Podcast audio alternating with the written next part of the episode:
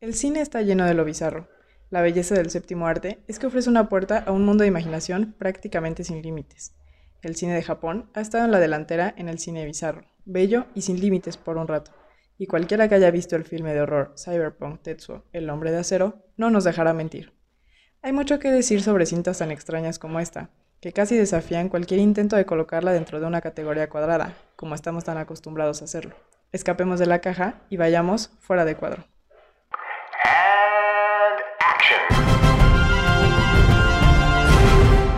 Cuadro. Para los amantes del cine, observadores, curiosos y para los que nos gusta descubrir lo que no vemos ni escuchamos en la pantalla grande. Hola, yo soy Sara Vázquez, Paulina Alba y David Zarco. Y en este espacio hablaremos cada semana de alguna de nuestras películas favoritas. Sigue a un hombre que se despierta un día con pedazos de metal saliendo de su cuerpo, y él simplemente se lo quita y sigue con su vida porque al final solo es parte de la máquina de Tokio. Continúa con su vida y si pensaron que eso era raro, déjenme decirles que la película se pone mucho más extraña. El fetichista, interpretado por el director mismo, es algo así como el villano, y vive en una cueva tecno hecha por todo tipo de chatarra. Es introducido al principio de la película con una escena muy, muy grotesca donde se clava un pedazo de metal en la pierna. El protagonista, el salaryman, atropella al fetichista, se deshace de su cuerpo y después de eso lentamente se convierte en metal. Poco a poco estará formando parte de la máquina de Tokio, que paso a paso perderá su identidad y se confundirá entre la masa infinita de maquinaria. El subtexto de la película es, en gran parte, sobre los horrores de la rutina diaria. Filmada en blanco y negro en 16 milímetros, la cinta jamás es estática, siempre hay maquinaria moviéndose, vapor saliendo de todos lados, el uso de la cámara de mano es frenético y se usa para tomas corriendo en pasillos a gran velocidad. Uno o una podría sentirse repelido por esto, pero poco a poco podríamos decir que te acostumbras o al menos generas una tolerancia a la locura. Al final, podríamos hablar de que este desenfreno enfatiza la locura y degradación mental del salaryman. Y no solo hay que reconocerle al filme el gran uso de imagen, que contribuye a la incomodidad del espectador, sino también el uso del sonido, que, aunque es un poco molesto a veces, por sí solo ya sería suficiente para hacer la piel cosquillar. ¿Recuerdas la escena en la que rascan un pedazo de metal con los dientes? Uf.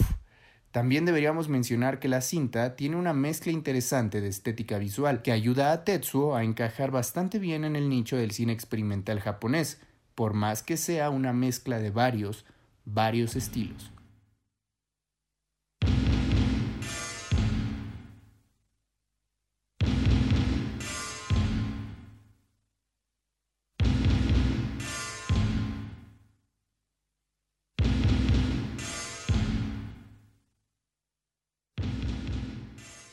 Algo digno de reconocerle a Tsukamoto es que no cualquiera tiene la cabeza y la creatividad para pensar en una película tan grotesca y cruda como lo es Tetsuo.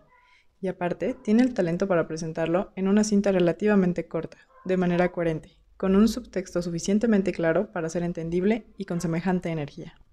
El papá de Shina Tsukamoto le dijo en su juventud, hay dos tipos de personas, los que son exitosos y los que son un fracaso. Tú eres un fracaso y no deberías estar haciendo esta película. Después lo echó de su casa y lo desheredó, diciéndole que podía seguir los sueños que quisiera, pero que no iba a ser partícipe de ellos. Bajo este contexto, no es difícil ver cómo Tetsuo es un gran jodete de Tsukamoto a su papá, a la máquina de Tokio y a todos los que le dijeron que no podía ser un cineasta. Parte de la belleza de Tetsuo es la pasión de un joven director como Shinya, en ese contexto, que desarrolló su técnica y estilo de tal manera que fue esta la película que lo catapultó. Y es que no era normal que una película tan particular capturara una audiencia tan grande como lo hizo Tetsuo en Japón, y más tarde como película de culto. Para aquellos familiarizados con el cine japonés, podrían encontrar similitudes importantes con una película estrenada tan solo un año antes, Akira. Esa cinta, que también fue un trabajo de cyberpunk, que a su vez marcó su nicho, es una adaptación de un manga, y tiene puntos de trama similares. Igualmente hay un personaje llamado Tetsuo, que también termina matando a su novia debido a su transformación y tiene un enfrentamiento que amenaza con consumirlo a sí mismo.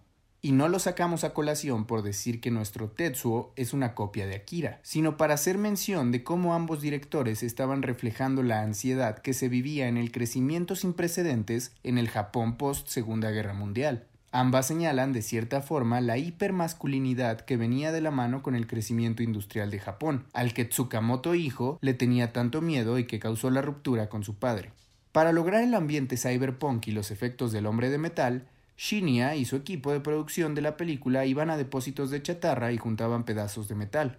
Con ello hicieron un traje de cuerpo completo pegando piezas aleatorias de metal progresivamente, mientras el rodaje de la película avanzaba. Esto es algo muy representativo de esta era de cine independiente japonés, que le da un valor muy genuino. Los cineastas debían trabajar dentro de los límites en los que se encontraban y con lo que tenían a la mano. Según el libro de Tom Mess, Iron Man, el cine de Shinya Tsukamoto, la mayor parte de la filmación, que duró 18 meses, sucedió en el departamento de Fei Ujiwara, quien interpreta a la novia del Salaryman, por si fuera poco, el departamento fue también la vivienda de casi todo el reparto y el equipo durante ese tiempo. Sin embargo, este ambiente no fue exactamente el más sano para el equipo de Tsukamoto. Eventualmente, muchos se hartaron y abandonaron la producción. Tal fue el grado de abandono del equipo técnico que al final de la producción, Tomoro Taguchi, que tuvo a bien vivir fuera del departamento y set, era el encargado de iluminación. Claro, uno podría argumentar que esta situación de incomodidad, familiaridad y multitasking mejoró la película, pero algo indiscutible es cómo esa vena de cine al puro estilo de DIY o hazlo tú mismo habla maravillas de la tenacidad del cine japonés de la época y lo que se podía lograr con recursos tan limitados.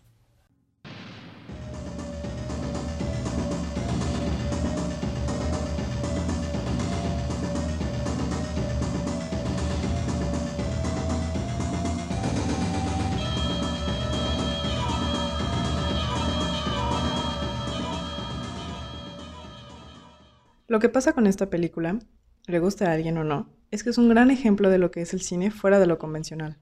No es exactamente disfrutable, pero no tiene por qué serlo. No tiene que ser algo disfrutable o algo bonito.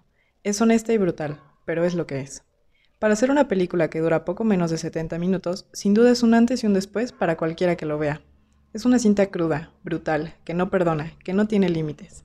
Es difícil de ver y de vender, pero al mismo tiempo, Sukamoto logra cierto balance que también le hace una sátira y una comedia negra.